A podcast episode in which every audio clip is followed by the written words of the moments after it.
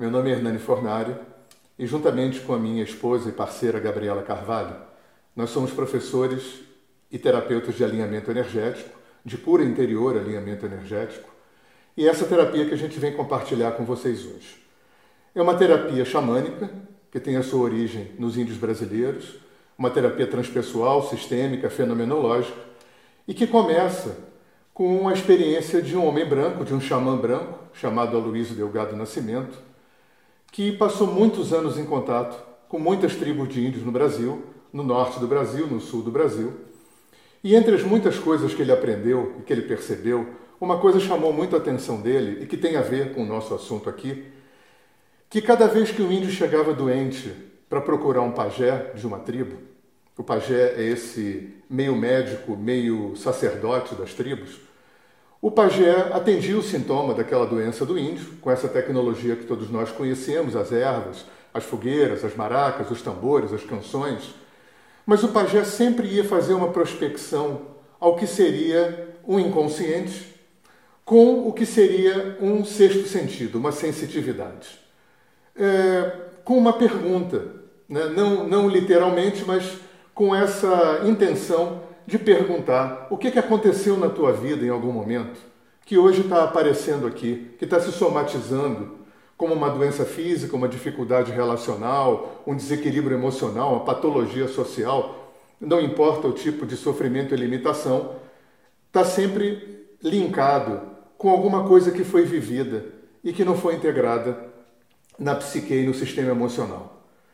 É, antes da gente entrar propriamente nesse assunto, eu queria dar um passo atrás, só para fazer uma introdução, para ficar bem claro aonde a gente quer chegar. É muito importante a gente tomar consciência de que ponto de vista sobre a vida, é, que paradigma, para usar um termo bem moderno, que paradigma norteia nossa cultura até hoje. Eu sou pecador e culpado de nascença, eu tenho uma vida para construir uma pessoa digna de ser aceito pelo Criador, seja lá como a gente concebe isso, para que esse Criador delibere se a gente merece o paraíso eterno ou se a gente merece as penas eternas. Isso parece uma brincadeira para muita gente, mas é muito sério. Isso está muito impresso no inconsciente coletivo da nossa cultura até hoje. E a coisa mais importante que tem a ver com o nosso assunto é que quando eu me reconheço como alguém que não é e não tem congenitamente, a primeira coisa que eu vou fazer é procurar buscar isso fora. E o que a gente, é o que a gente tem feito ao longo desse tempo, ao longo de dois mil anos. Então eu procuro encontrar, sanar esse buraco interno que eu suponho que eu tenha é, nas minhas relações, no meu trabalho, é, no sexo, no dinheiro. É, a gente vê em consultório isso acontecer muito, pessoas que, que de repente têm um vácuo na vida porque os filhos casam e saem de casa porque eh, se separou, porque roubaram o carro, porque se aposentou. Então, quem sou eu sem aquilo no qual eu me ancorei para buscar completar aquela incompletude que eu supunha que eu tinha, porque foi isso que eu aprendi. Um buraco interno virtual que absolutamente não é preenchido por nada disso. Gente, isso é muito pesado. Não ser e não ter é muito pesado e se buscar fora de si mesmo é totalmente inútil. Então, a consciência planetária, na sua enorme inteligência cósmica, o que, que ela faz para ajudar a gente a sanar essa questão enquanto cultura? Ela provoca a invasão do Oriente no Ocidente.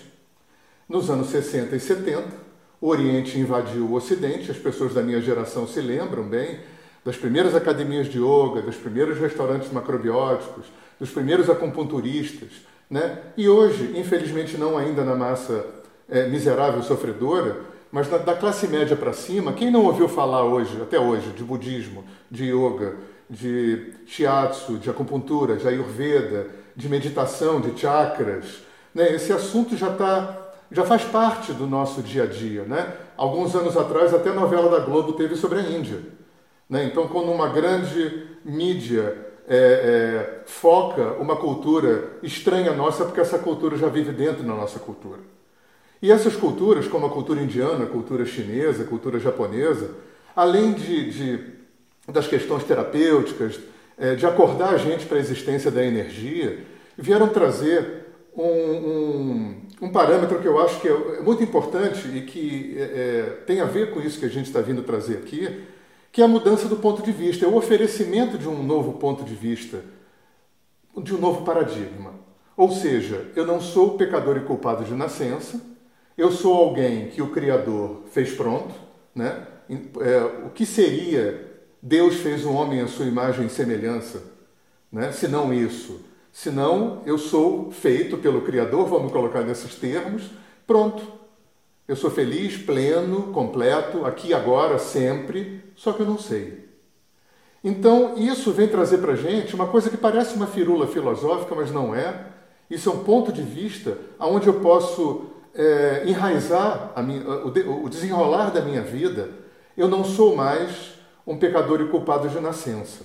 Ou seja, eu não sou alguém que tem que viver uma vida para construir alguém que não é. Eu sou alguém que está aqui para desconstruir tudo que eu não sou. Uau, isso dá uma leveza. Eu acho que o inconsciente coletivo está começando a receber essa informação e isso dá um outro tipo de perspectiva em relação à vida. Eu acho que isso dá uma outra qualidade de autoestima e de alto valor é, coletivo muito interessante, porque, em primeiro lugar, eu não sou dominado mais por ninguém, né? eu sou consciente de que o único problema que eu realmente tenho é a ignorância de quem eu sou. Isso na cultura indiana se chama avidya, é a ignorância dessa natureza completa e plena que eu tenho. Bacana, tudo muito bonito, mas fica, claro, a pergunta que não quer calar. Então por que, que eu já não me experimento já? como esse ser completo, como esse ser pleno e tem que passar por toda essa cadeia de sofrimento? Não sei a resposta. Eu acho que ninguém sabe. Agora, tem um indicador que é muito interessante. É, eu vou usar uma linguagem informática aqui para poder colorir um pouco essa explicação. Nesse lugar que o Freud chamou de inconsciente, e esse lugar não é pequeno, a neurociência e a psicologia entende que cerca de 90% do, do ambiente psíquico é inconsciente. Nesse lugar inconsciente existe um HD, aonde eu instalo todos os softwares que são as resultantes de viver. O que é uma resultante de viver? Viver produz dois resultados: o que eu senti com a experiência e como eu suponho que a experiência foi. A, a junção desses dois pontos, né, um relacionado com o nosso nível emocional um relacionado com o nosso nível mental, dá o que na Índia se chama de samskara, no budismo se chama de sankara, e nós chamamos no alinhamento energético de corpo energético. É uma unidade de mim, uma unidade experiencial que está relacionada com uma vivência.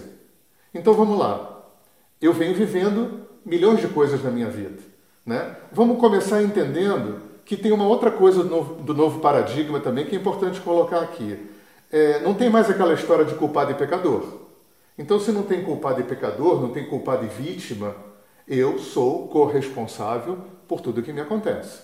Então, essa inteligência eterna que habita em mim, não importa como a gente entenda isso, eu superior, Deus em mim, consciência divina, não importa, essa inteligência perfeita, que me conhece melhor do que eu, humano, atrai, co-atrai, né? porque o outro também é, me atrai, atrai todas as experiências que eu preciso para limpar esse inconsciente, cheio dessas experiências que ainda não foram integradas no meu sistema, para que eu possa evoluir.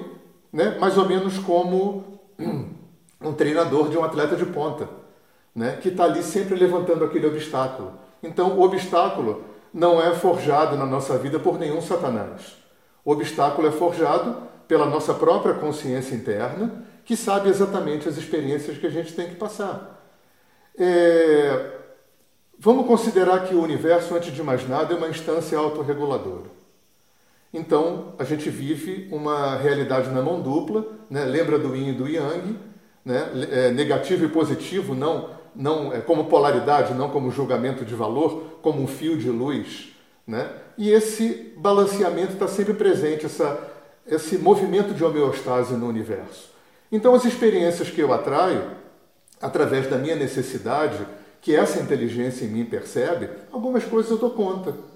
As minhas vitórias, as minhas conquistas, os meus aprendizados, os meus avanços, né? tudo isso vai é, ser instalado nesse HD do meu, no meu inconsciente, vamos chamar como bons softwares.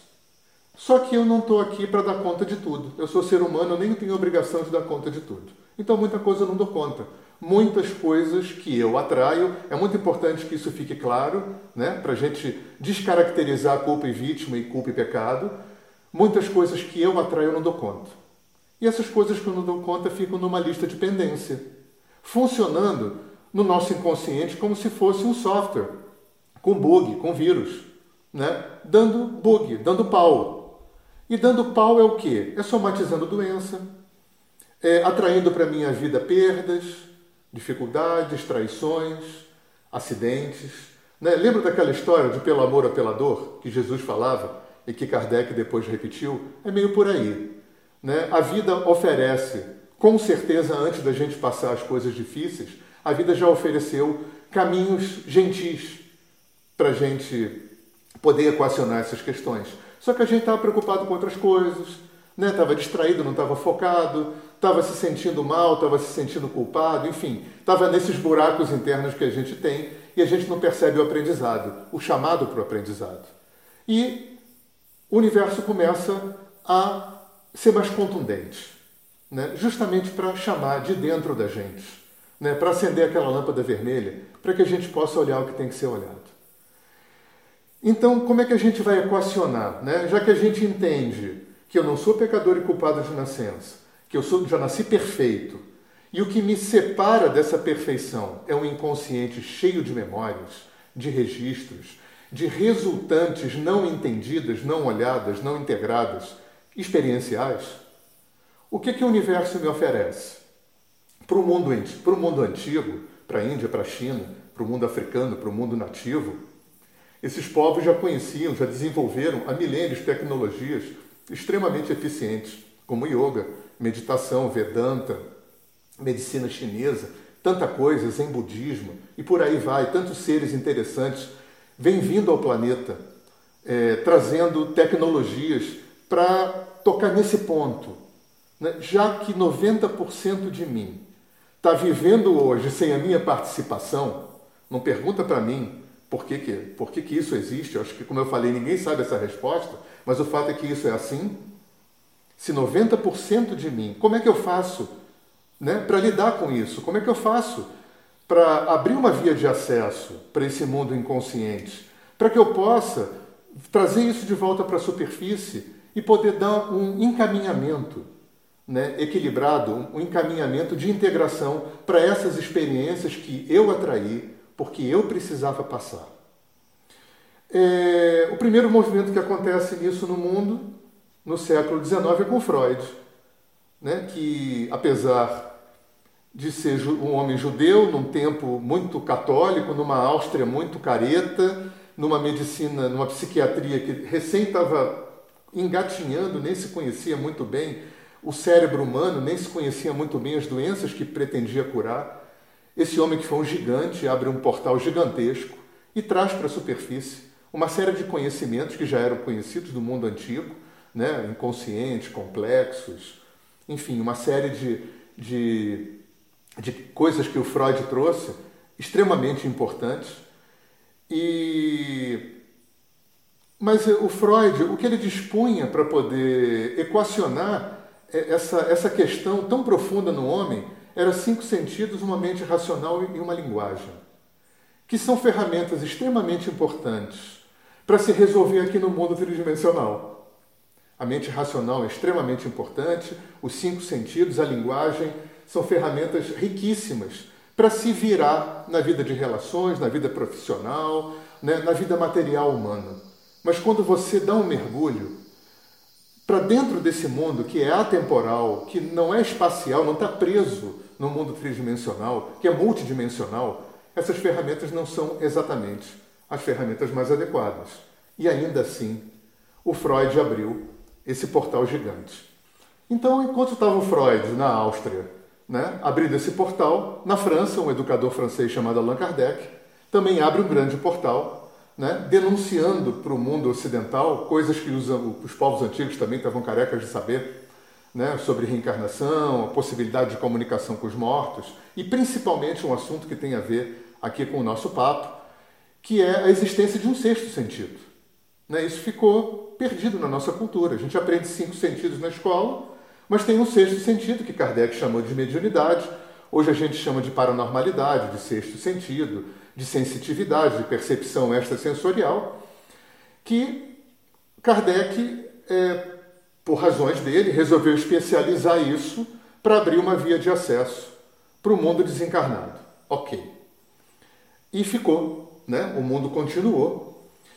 É, houve essa invasão do Ocidente no Oriente, que eu falei, isso abriu uma perspectiva né? muito interessante, que, que eu já falei também, mas eu queria dar mais um passo atrás, porque tem uma outra coisa que se implanta na nossa cultura que é muito importante lá pelos anos 10, pelos anos 20 do século 20, os cientistas de ponta, nórdicos e alemães, estudando as menores porções de matéria, é, chegam à conclusão que no mundo subatômico a realidade acontece de um jeito completamente diferente daquele que Newton tinha trazido e tinha alicerçado como o funcionamento real do universo. E isso bagunçou o coreto todo né, da ciência, isso passou a ter o nome de física quântica, a física quântica, assim como Freud, assim como Kardec, também não trouxe novidade nenhuma. Todos esses conceitos modernos da física quântica, como salto quântico, é, efeito não local, é, princípio da incerteza, tudo isso já era super conhecido no mundo oriental, no mundo nativo, com outros nomes, dentro de um outro paradigma. Mas é muito bonito quando a consciência planetária traz para a superfície conhecimentos tão importantes né, que vão ter um desdobramento tão importante na vida humana, né, e que não é novidade por um lado, mas que é retraduzido de uma forma totalmente palatável, totalmente digerível para a nossa cultura.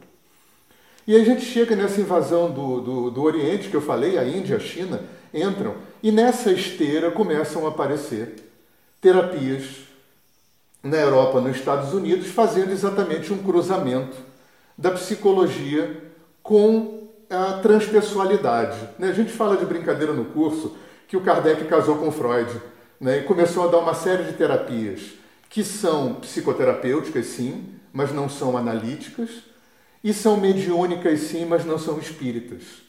Como, por exemplo, é, eu gosto muito de honrar aqui o Dr. Eliezer Mendes, um psiquiatra baiano, que desenvolveu a terapia do psicotranse nos anos 50, 60 no Brasil, as constelações familiares com o terapeuta alemão Bert Hellinger, é, o resgate de alma, que é uma terapia que vem com Michael Hanner e Sandra Ingerman a partir dos índios americanos, é, Theta Healing, frequência de brilho e alinhamento energético, né, que vem, como eu falei, dos índios brasileiros através do Aloysio Delgado Nascimento.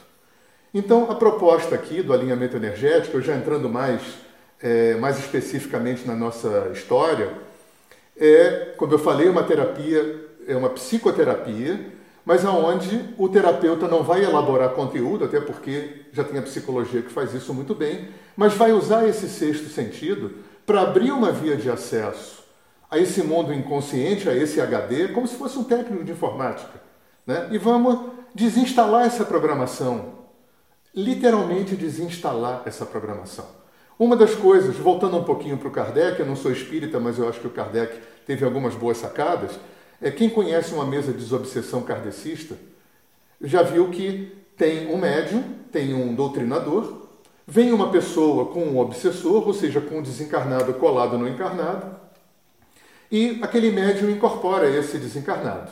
Então a primeira coisa que acontece, quando o médium incorpora o desencarnado, que estava acoplado no encarnado, é uma desinstalação. Aquele desencarnado, quando está falando através do médium, ele já não está mais naquele vivo. Então, é, é mais ou menos dentro dessa sacada que o Aloysio construiu esse trabalho. A mesma ferramenta que desinstala um ser desencarnado de um encarnado, desinstala programações psicoemocionais do inconsciente.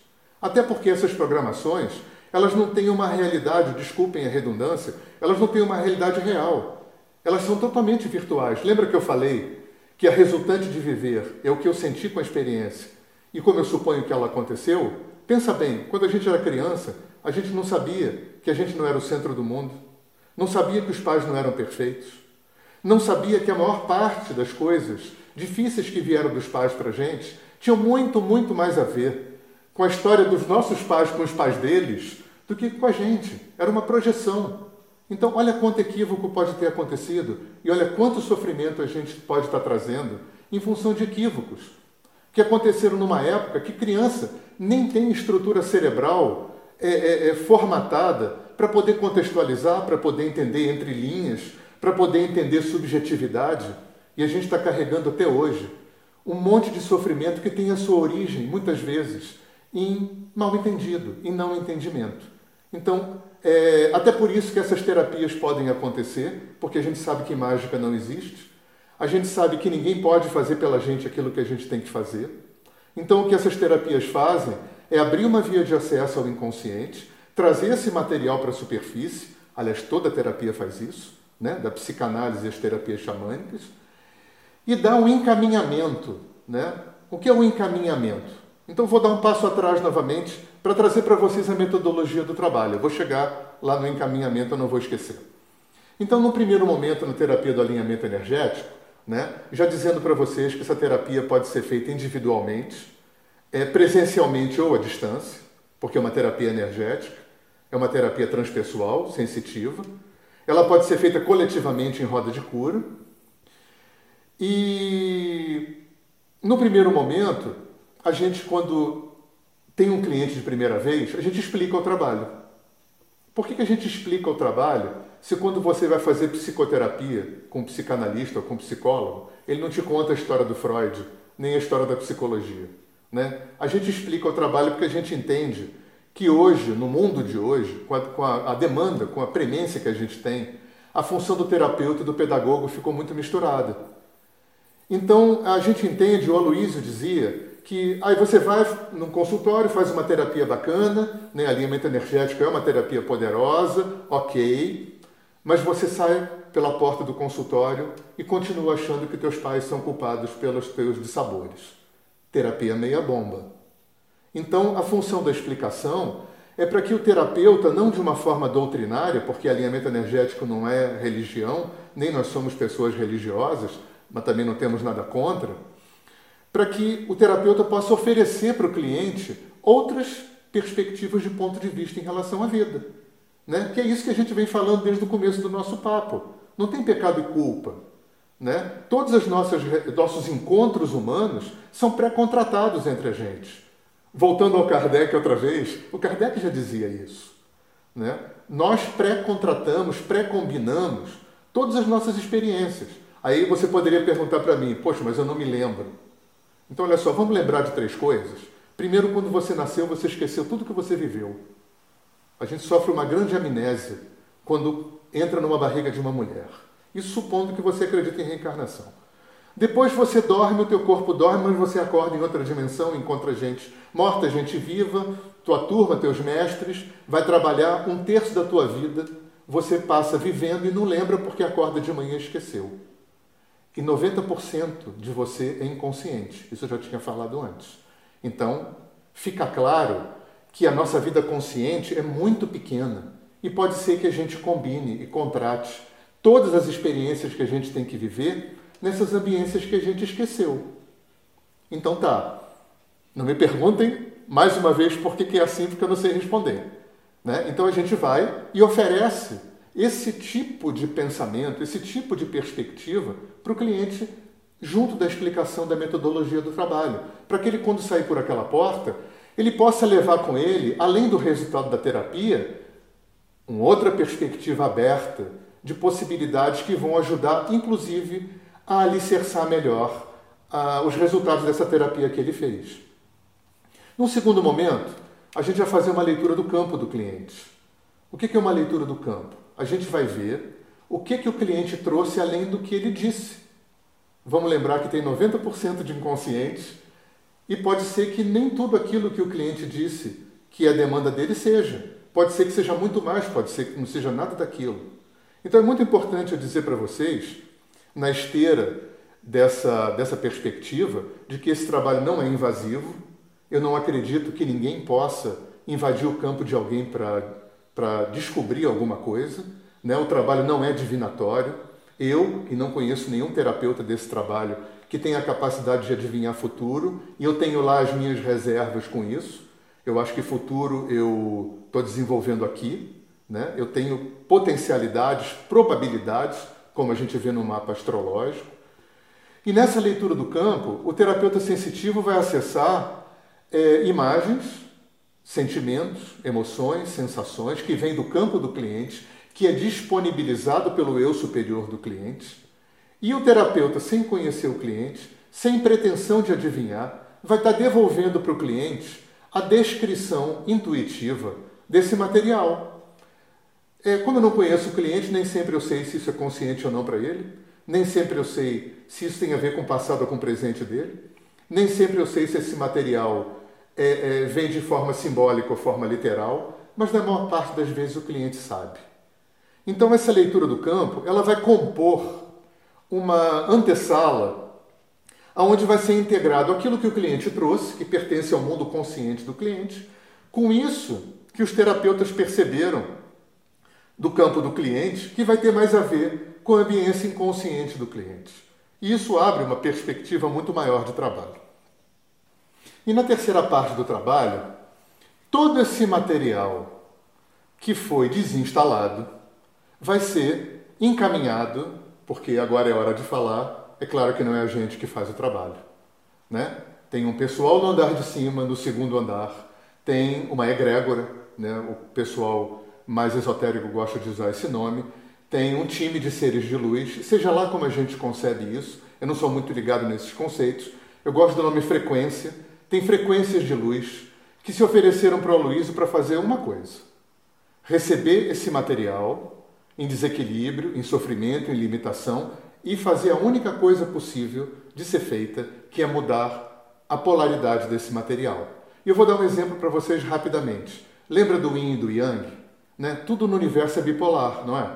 Então as emoções também são. Não te parece que tristeza, alegria são polaridades de uma mesma energia emocional? É, medo e coragem, ódio e amor e por aí vai? Então, se eu instalei no meu sistema, no meu HD, um software de tristeza em função de como eu recebi uma experiência na minha vida triste, e aquilo está reverberando em mim até hoje, a primeira coisa que eu posso inferir é que enquanto roda a tristeza, não pode rodar a alegria. Ou é zero ou é um. O sistema é binário igual ao computador, não é? E tristeza não é quem eu sou. É constitucionalmente. Alegria é quem eu sou constitucionalmente. E só por isso esse trabalho pode acontecer. Então o que se faz no trabalho é desinstalar quem eu não sou, quem eu estou, e devolver para mim quem eu realmente eu sou. Na verdade, não é tirado nada e não é colocado nada. É uma grande janela que é aberta que estava tampada pela perspectiva da minha experiência. Né? Eu acho que essa é a forma é, mais compreensível e mais honesta de colocar. A gente fala essa coisa de desinstalar para ficar mais pedagógico. Então, na terceira fase do trabalho, esse material que passou através do canal, que falou através do canal e o cliente pôde ouvir, esse trabalho poderia acontecer com o cliente ausente, como eu já falei, a gente faz a distância, mas o Luiz quis fazer o trabalho para o cliente ouvir, ele poderia ser feito em silêncio, com o cliente presente também. Mas é tanto insight que acontece, tanta ficha que cai, com o cliente podendo ver de fora a expressão das suas dores, que é muito interessante que o trabalho seja dessa forma. Então, esse material é encaminhado para essa dimensão que trabalha com alinhamento energético. Essa dimensão deu o nome para o Aloysio de Ministério de Cristo, embora não tenha nenhuma. É, é, inferência, não tenha nenhuma relação com religião. Né? Eu acho que se o Aloysio tivesse morado, nascido na Índia, seria ministério de Buda ou ministério de Krishna, né? é o ministério da é, com a dimensão da consciência crística. E essa frequência autorreguladora vai fazer exatamente isso mesmo, autorregular. E na última fase do trabalho, esse material, a síntese desse material em sofrimento transmutada, volta através do canal, ganha uma nova voz e traz para o cliente um password, que a gente chama de senha. Outras linhas chamam de mantra. Essa senha vai funcionar como uma espécie de PNL, né? porque a gente não pode esquecer que o cérebro físico, né? o hardware, também participa do processo. Então, quando essa memória é desinstalada do sistema, o velho hardware fica sem função, né? porque vias neurais precisaram ser, é, sinapses de neurônios precisaram ser construídas para poder rodar aquele software de sofrimento. Então, quando você desinstala, fica um hardware sem software. E quando esse novo software, né, sem bug sem vírus, volta para ser instalado no HD, esse software encontra, não encontra um hardware, porque o tempo do cérebro é cronológico, né? não é um chip que você instala e liga na tomada. Então precisa de um tempo biológico para que uma nova via neural seja construída para poder dar hardware para essa nova programação que, que, tá, que veio para rodar, né? que é quem você sempre foi, né? por mais absurdo que isso possa parecer. Então a função da senha é preencher esse gap de tempo, até para o cliente não reconstruir, porque o processo de desconstrução da velha via neural pode ainda ficar reverberando memória durante um certo tempo. Então, cada vez que o cliente depois que sai do consultório, se percebe ainda tendo pensamentos, sentimentos que têm a ver com aquilo que foi trabalhado, ele em vez de aceitar o looping, né, porque o cérebro, assim como a informática, instala o software e fica lupando através do sistema operacional, né, só que nosso sistema operacional, felizmente, não é o Windows, é estar vivo, né, e através do meu hardware, os meus traumas ficam lupando. E eu vou surfando naquilo quase que automaticamente. Aí eu fiz o trabalho. Toda terapia tem como um primeiro efeito dar uma descompressão, porque sofrer pressiona e me impede de olhar outras possibilidades. Então eu saio descomprimido, todo mundo sai do trabalho, é impressionante, é quase 100%. Todo mundo sai, puxa, eu estou levinho. Claro que eu estou levinho. Descomprimiu, é como pegar uma mangueira de ar comprimido, abrir e deixar o ar sair. Então faz isso para que você possa ter uma perspectiva. E você sai com uma senha. E cada vez que, porventura, você ainda perceber que esse looping ainda está rolando no sistema, você, em vez de surfar nesse looping, você entra na função da senha. Você pode cantar a senha, falar a senha, não importa. A senha não é muleta, obviamente. A senha um dia perde a função, ela é temporária, mas ela é só uma espécie de remedinho. E também para colocar nas mãos do cliente a responsabilidade, né? Porque senão era muito fácil. Paga uma consulta, né, fez um monte de, de coisas na vida, sofreu um monte de coisa, paga uma consulta, o terapeuta vai lá, faz uma mágica, você sai levinho né, e continua pela tua vida fazendo outras tantas coisas e não rola assim. Né? Então a senha também é a responsabilidade do cliente, igual você vai no médico. Ele te dá a receita e você tem que ir na farmácia comprar o remédio, tomar o remédio, senão não fica bom.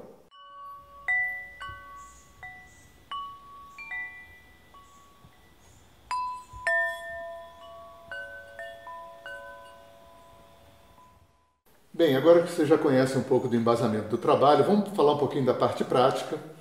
Gabriela e eu ministramos cursos de formação de terapeutas de cura interior, alinhamento energético e atendimentos. Vou falar um pouquinho dos cursos.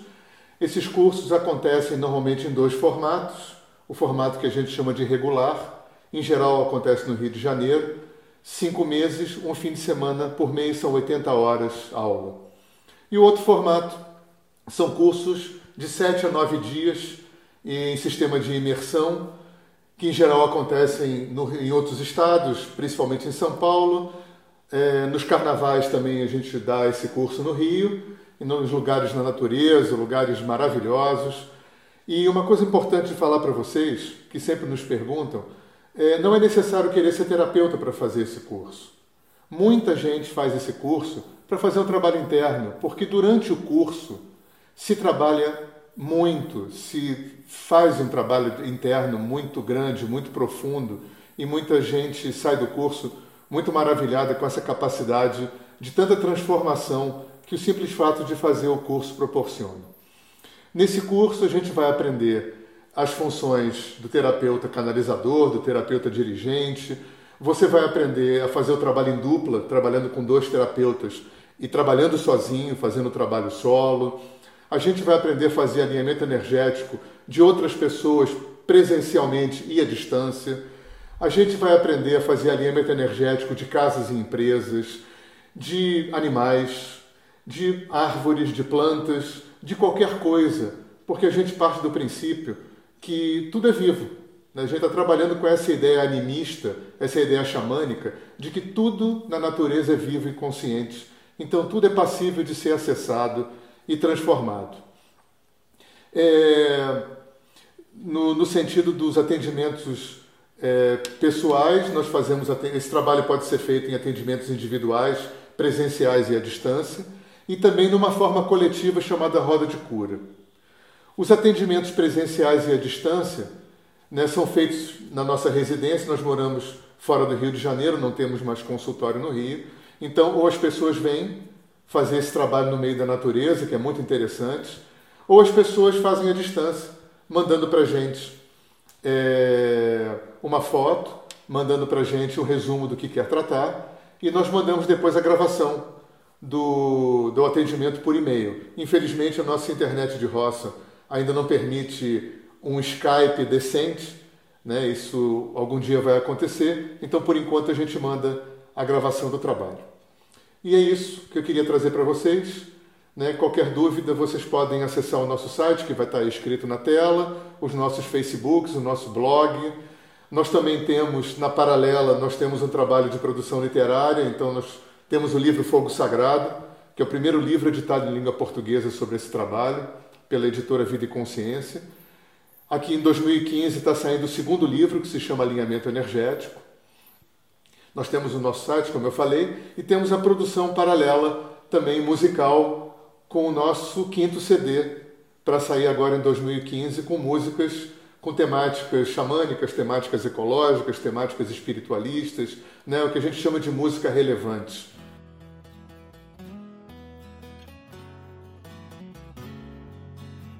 Eu queria terminar agradecendo, porque eu acho que a gratidão é, devia ser o resultado de todas as nossas ações.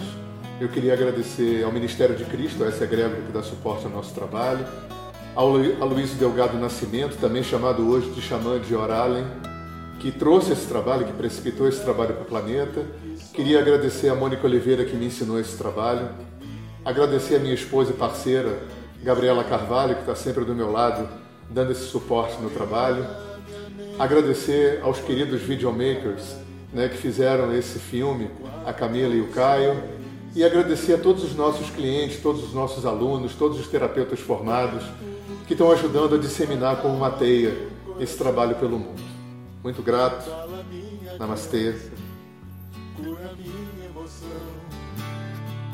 Só pra alegria e leveza em meu rosto limpa bem meu caminho, que eu não me sinta sozinho. Vento do oeste cura o meu feminino e o meu inconsciente multidimensionalmente abre o meu canal para todo o universo.